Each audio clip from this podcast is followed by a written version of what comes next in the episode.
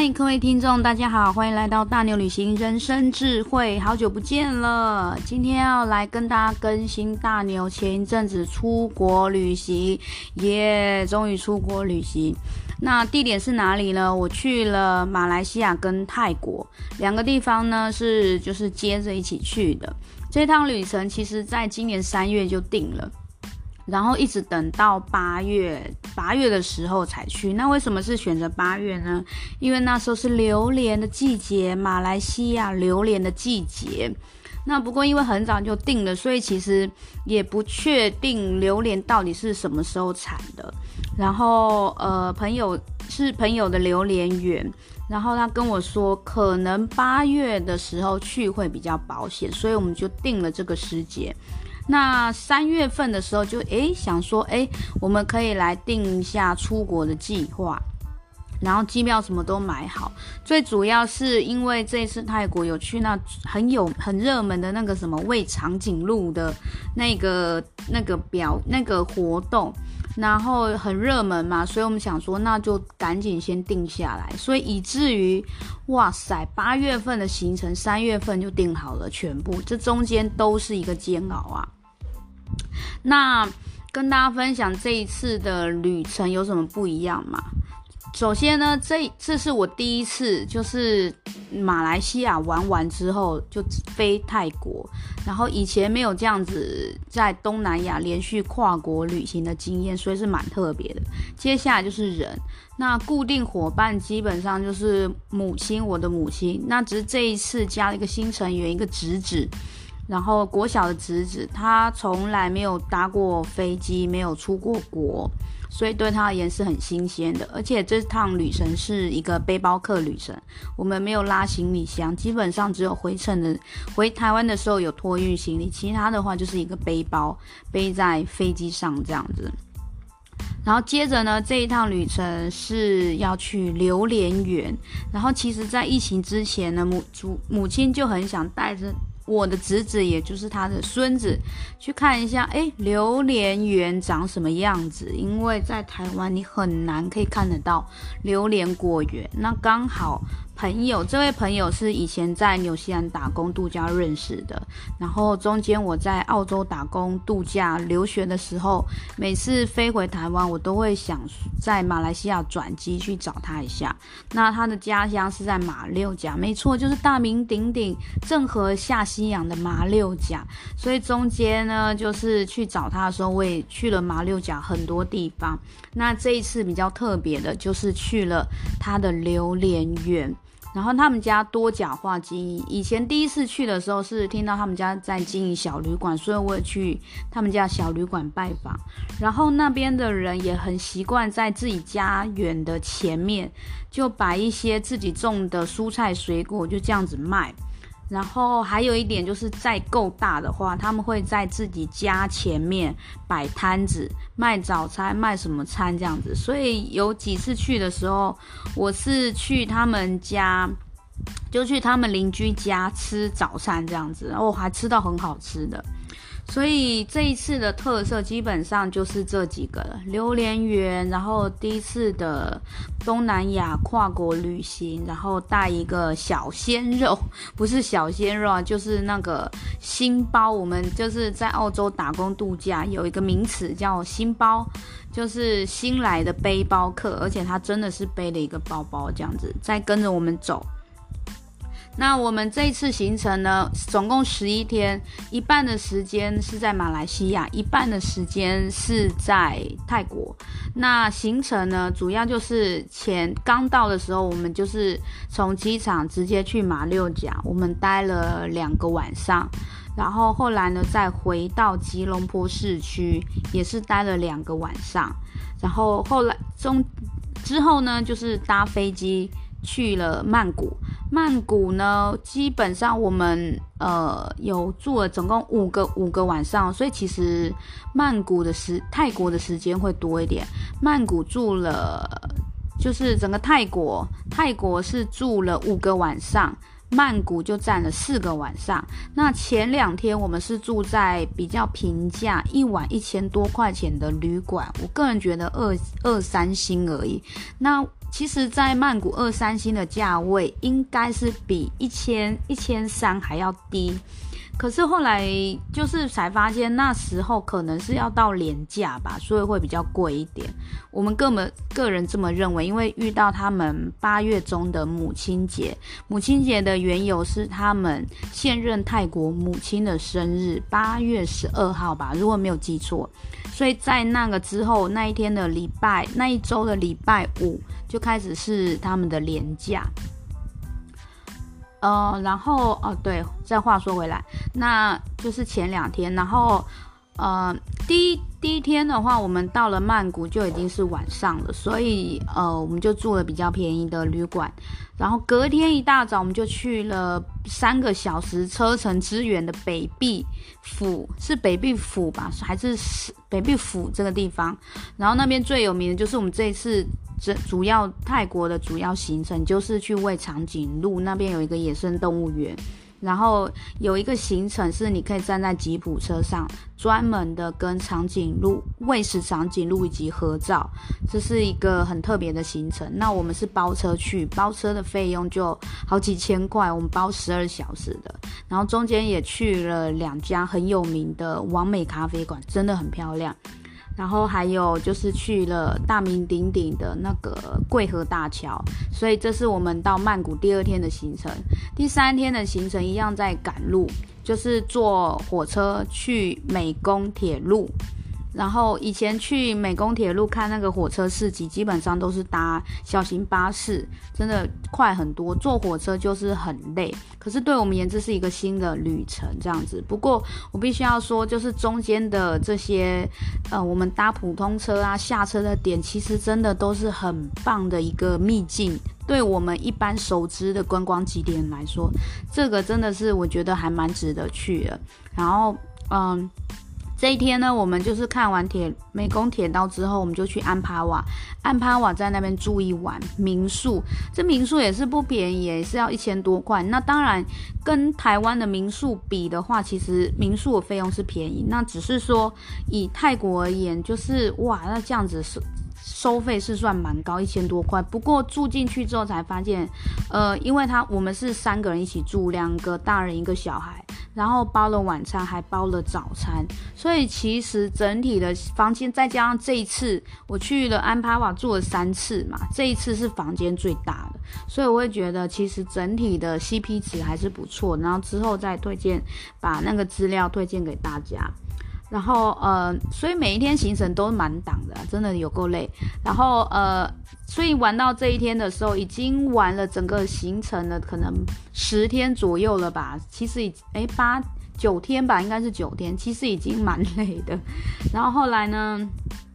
嗯呃，我讲哪？对，隔一天呢，安排我就退房了，然后我们就去了那个。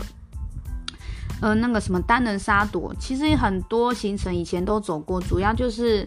母亲为了想带她的孙子去见识一下这个世界而已，去看一下什么叫做塞船。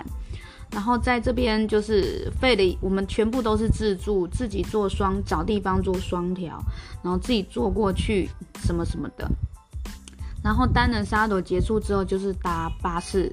搭小型巴士回到曼谷。只是这个地方，它小型巴士它没有停在我们预计的卡都卡北站那边。这边跟大家介绍一下，就是曼谷总共有三个大站，一个是在北站，北站在卡都卡市集周末市集这边。南站呢，在附近有一个什么大临江水上市场，就是那一带。然后东站呢，东站就是在。伊卡买就是比较市区那边，我觉得那边是交通比较方便的。卡都卡交通也方便，只是它那边是一个很复杂的交通区域，有交流道，然后还有什么公车站，然后还有很多卡都卡的地方，然后又有地铁什么，所以真的如就是那边真的交通很乱啦。好，那为什么希望在卡都卡北站那边下车？是因为那边听说有一家很不错的海鲜吃到饱餐厅，那个地方就是强调，嗯，环境很好，东西都帮你烤好、煮好，你只要负责点餐吃就好。所以呢，我们那一天回到曼谷去就轻松一点，然后就是去短暂去了一下卡都卡，然后再搭计程车去餐厅，去那一间海鲜餐厅。之后呢，就再坐计程车回去我们的饭店。只是这边我们希望给小朋友，就是诶，又住到一个新的饭店。我们是住在彩虹云霄饭店，就是在水门市场非常高的饭店这样子。然后水那一天呢，好处就是我们原来住的那一间，他可以愿意让你寄放行李，我们就把一些没有要用的衣物或者是。当下没有用到的东西，先放在那边去拿，这样子。那边其实就是在彩虹饭，我们住的第一天的饭店，其实就在未来要住的彩虹高楼饭店的旁边而已。只是很可惜的是，它是死巷，所以必须还是要原路出来，绕一大圈才能进到饭店。然后，所以我们就很辛苦的，本来是想说请计程车等一下让我们去，可是他可能听不懂，也可能没有办法载，不愿意载，所以我们就没有办法这样，必须自己扛着行李这样子绕过去。不过还好，趁我们电力耗尽之前，我们还是达成了目标，这样子。然后之后完全在曼谷的时候就是比较轻松的，可是呢，我们还是很想带小朋友去更多的地方看看，所以隔一天的行程，我们还去了，就等于是完全在曼谷唯一一天的行程呢，我们去了哪里呢？去了那一天早上，想一想，我们去了。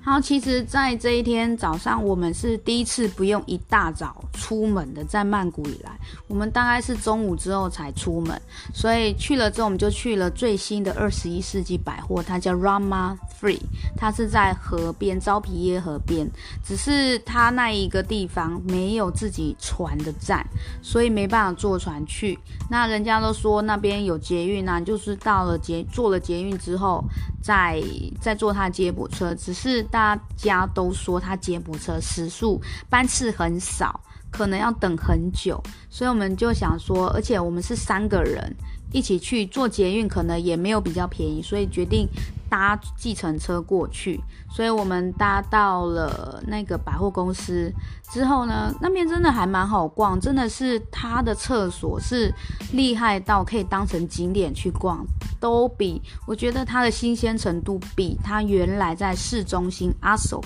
那一间的厕所还要崭新有新意，大家真的有机会可以去逛一逛。然后之后呢，我们就结束了之后就去了码头旁边的码头，那叫什么码头夜市嘛，对不对？Antique，因为看一下距离这两个地方差不多。所以我们就决定，哎，坐过去之后，在 Antique 那边，n 就是码头夜市那边搭船，然后去再去新阳 i 空新阳。所以这一天主要就是去。呃，Terminal Twenty One Rama Three 二十一世二十一世纪百货招皮和间这个，然后再去，然后经过码头夜市，然后主要是去新阳 i 空新阳，就是那个河岸边有自己专属码头的超级大。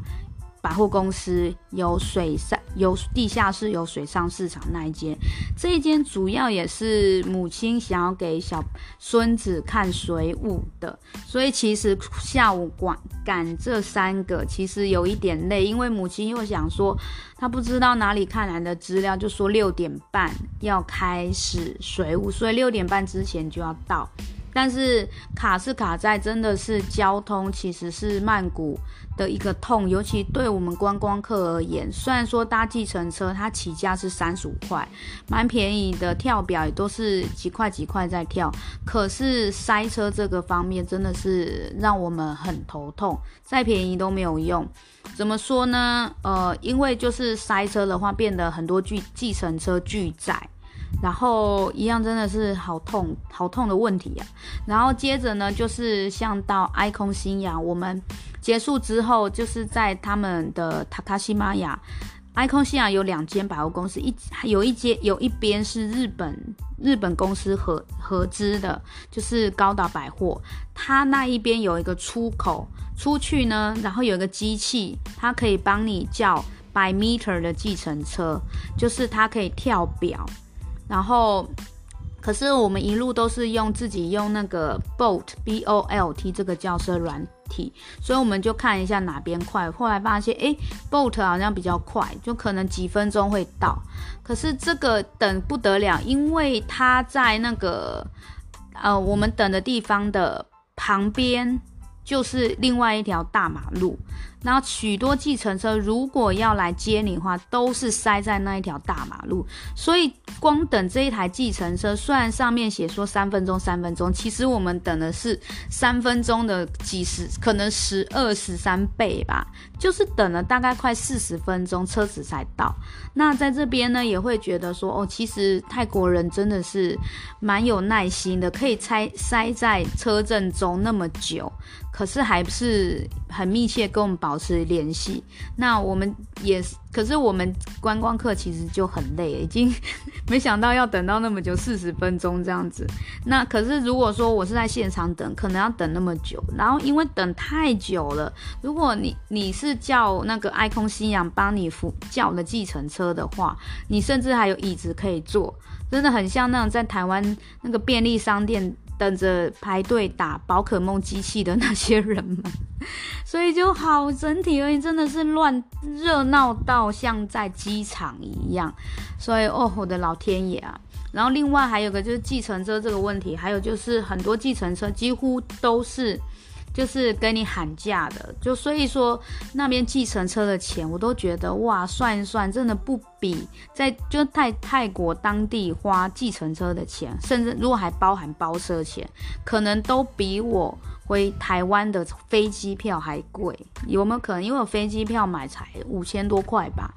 然后，但是你看，光包车一趟就四千多块，然后还有计程车，每一趟都两百两百，其实很恐怖诶。如果你有幸运可以叫到百 meter 计程车，其实是真的蛮幸运。那这边跟大家分享一个要点，我们怎么样可以比较容易叫到百 meter 的计程车？那就是第一个，就是你如果眼睛利的话，就是看刚就是刚载完车客人下车的那个。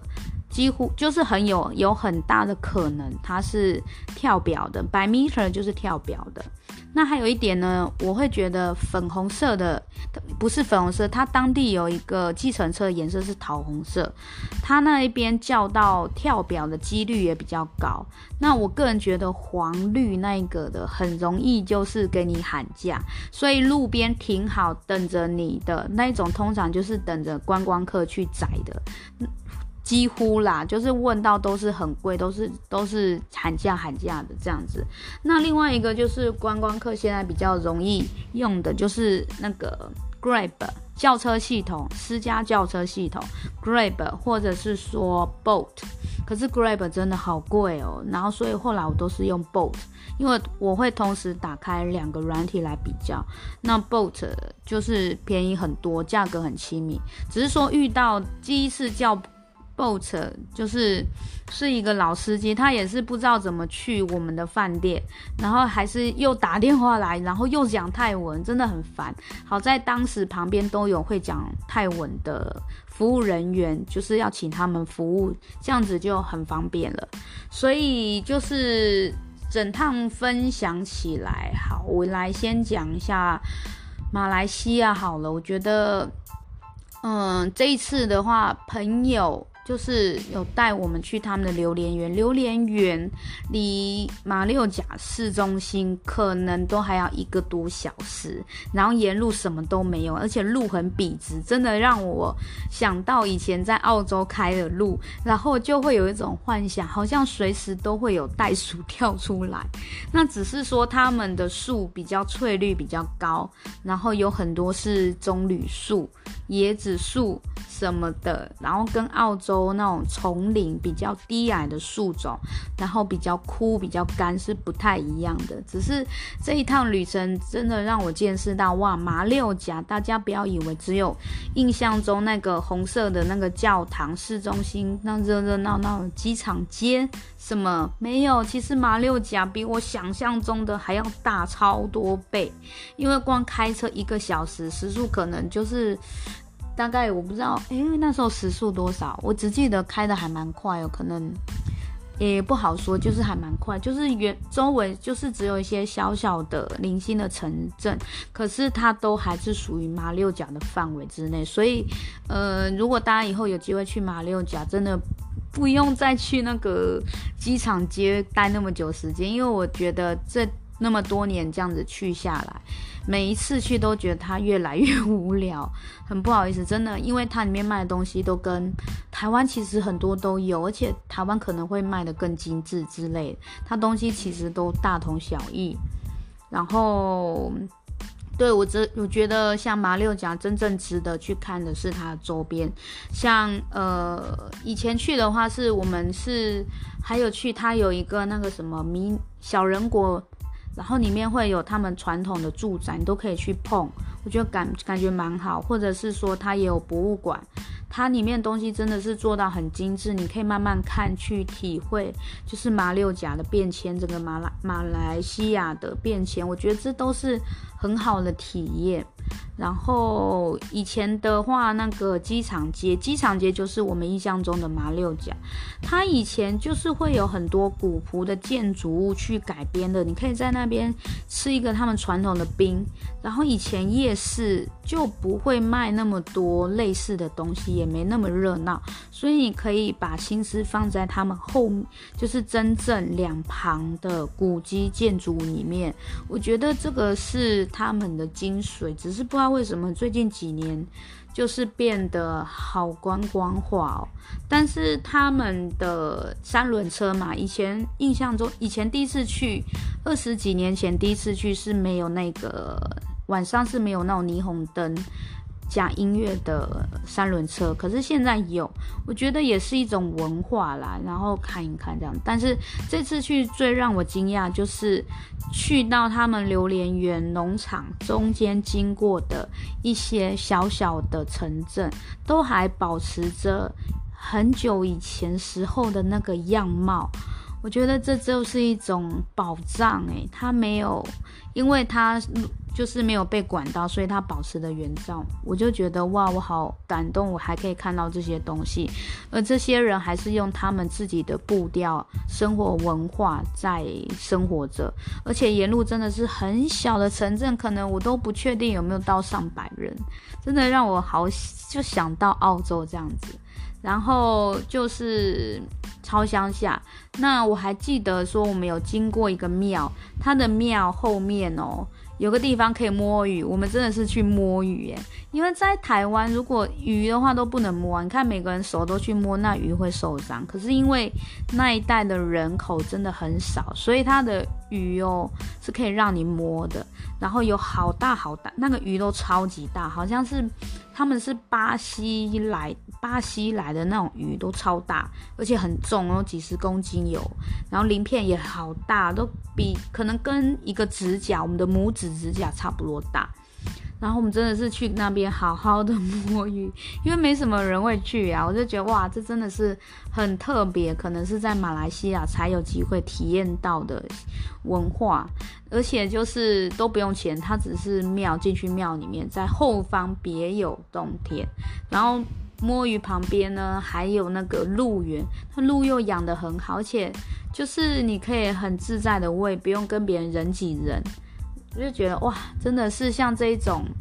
这种当地人会去的地方，真的我会觉得个人是比较喜欢。那接着就是到我们的重头戏的榴莲园。那呃，朋友的妈妈就是为了就近照顾榴莲园，因为需要一直盯着工人有没有认真做事，还要盯着产量什么，所以其实那边是有工寮，就建一个小房子，是呃必须要住在那边的。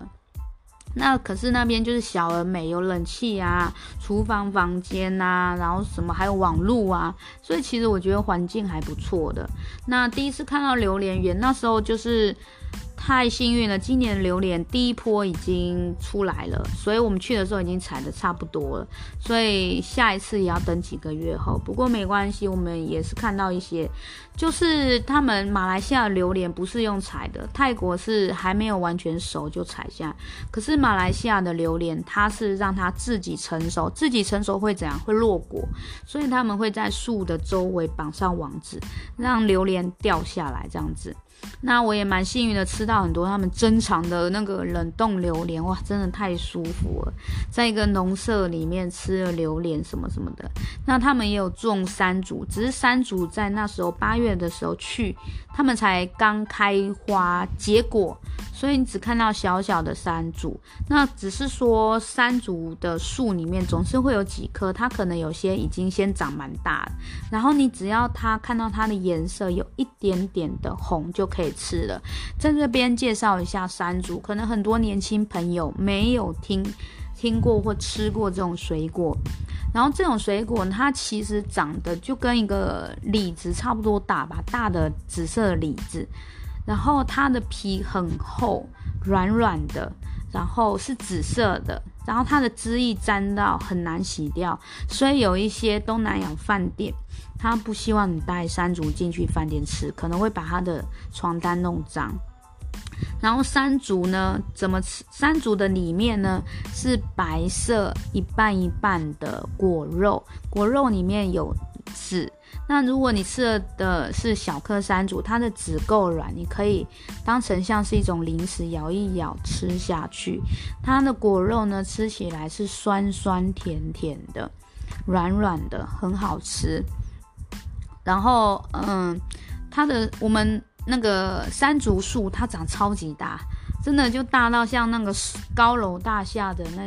耸天的圣诞树那样。然后，所以其实摘不是那么容易。那当然，可能还有改良过的山竹树，我不确定。但是就是在朋友果园看到的是这个样子。然后，当你山竹熟了之后，其实就是转一下它就掉下来。当你去转它，然后很难去把它转下来的时候，代表它还不够熟。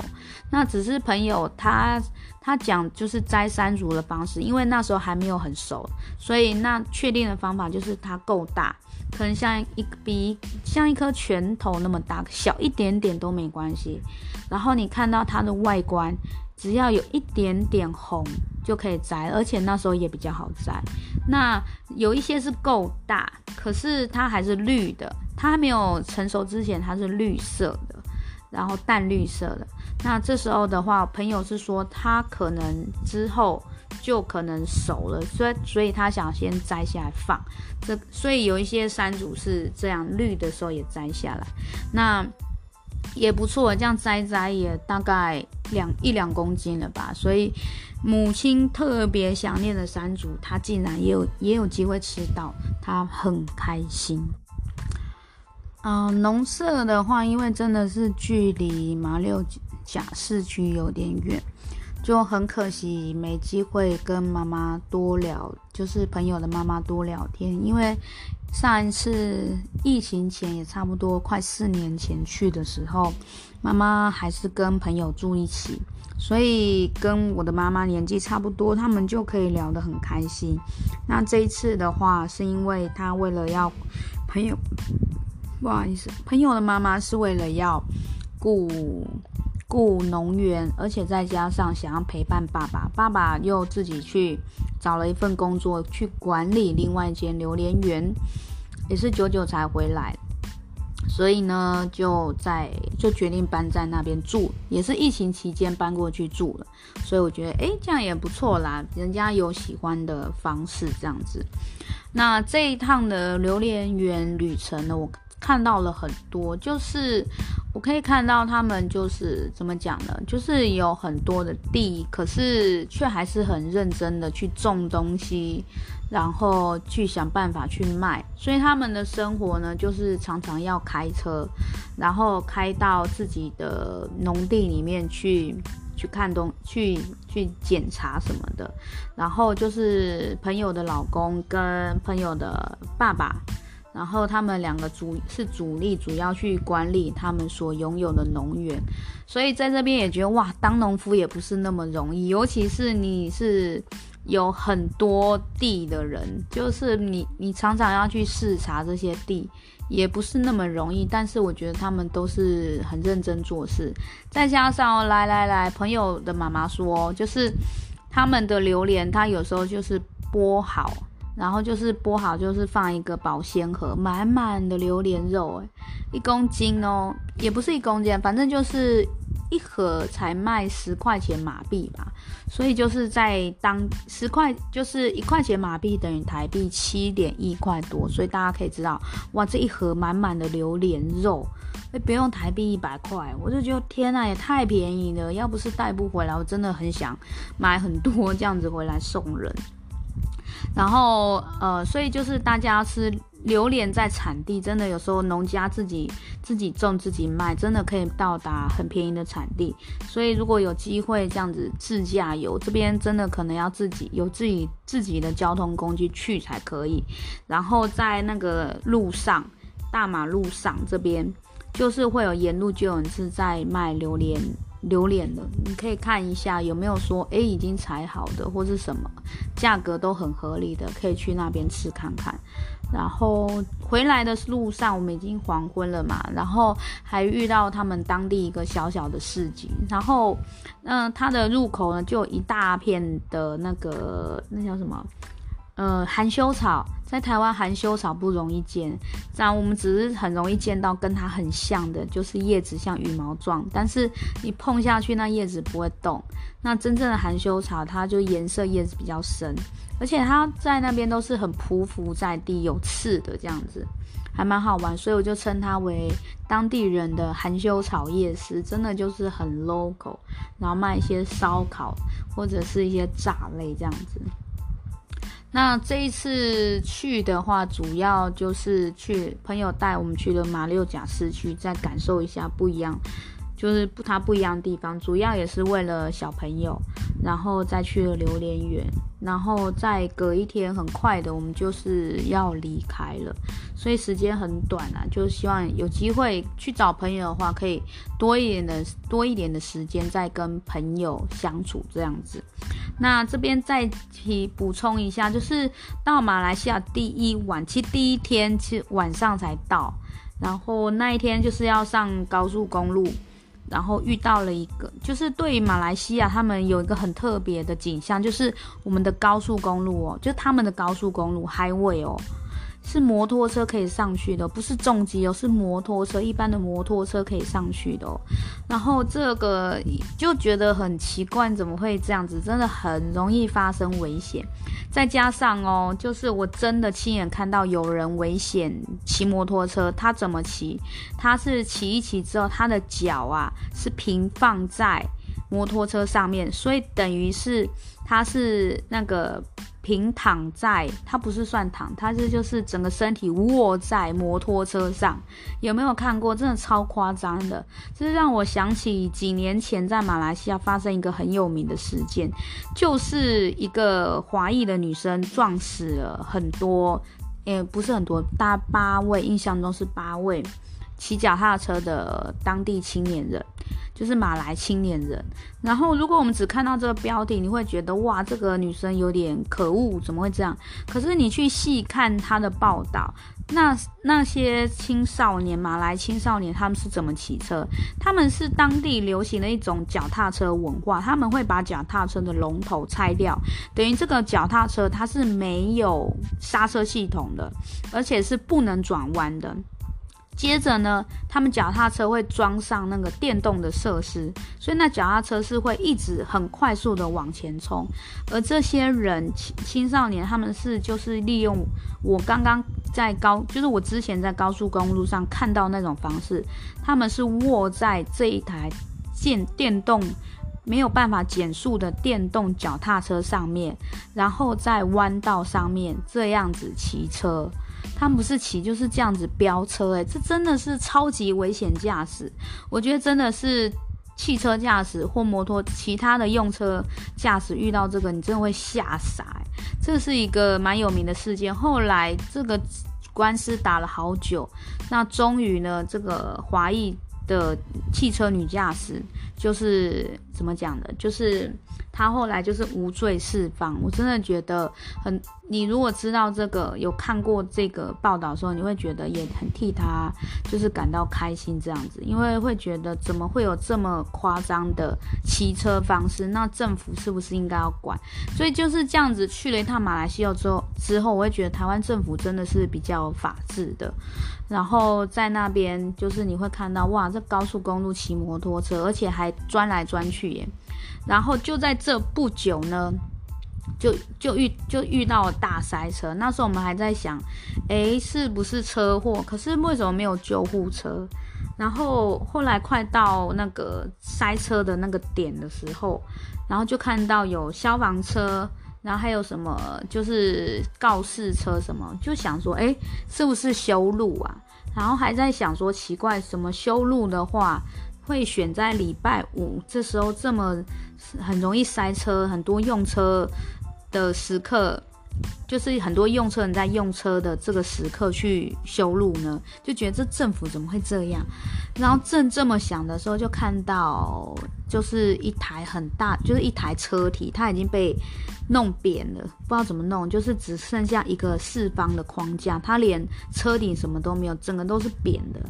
所以就是知道哦，恍然大悟，出车祸是一个很严重的车祸。